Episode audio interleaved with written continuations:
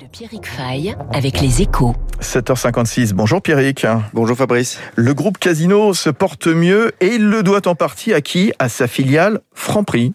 Ouais, le distributeur a annoncé il y a quelques semaines une hausse de 9% de son chiffre d'affaires en 2020. Il a poursuivi activement sa politique de désendettement avec d'importantes cessions d'actifs, dont Leader Prize. Mais s'il y a une marque dont il s'est bien gardé de vente, c'est Franprix, activité qui a progressé en France de plus de 7% l'an dernier quand les hypermarchés géants ont vu leur vente diminuer de plus de 2% en raison de la fermeture passagère de certains rayons non alimentaires lors du deuxième confinement. Et encore, Franprix a souffert de la forte baisse du tourisme en région parisienne où il est bien implanté. C'est pour ça que Casino fait de cette marque l'une de ses priorités pour 2021 Ouais, et même au-delà, hein, puisqu'il compte ouvrir 150 points de vente en deux ans avec l'objectif de dépasser la barre des 1000 unités. C'est la suite logique du plan d'investissement engagé ces dernières années pour rénover ses magasins existants.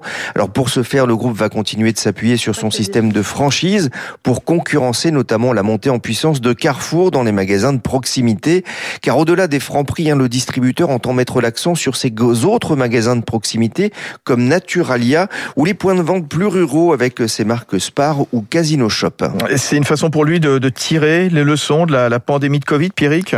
Bah oui, pendant le premier confinement, les Parisiens ont fui la capitale. Alors la moitié de son réseau est implanté à Paris, ville qui perd environ 10 000 habitants par an.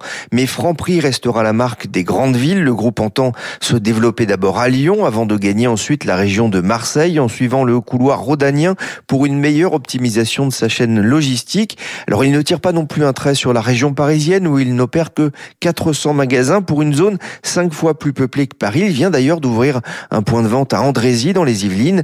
Entre le développement lié au Grand Paris, le télétravail qui pousse les franciliens à travailler chez eux, en général en banlieue, Franprix espère bien accélérer sa croissance dans les années à venir avec un atout.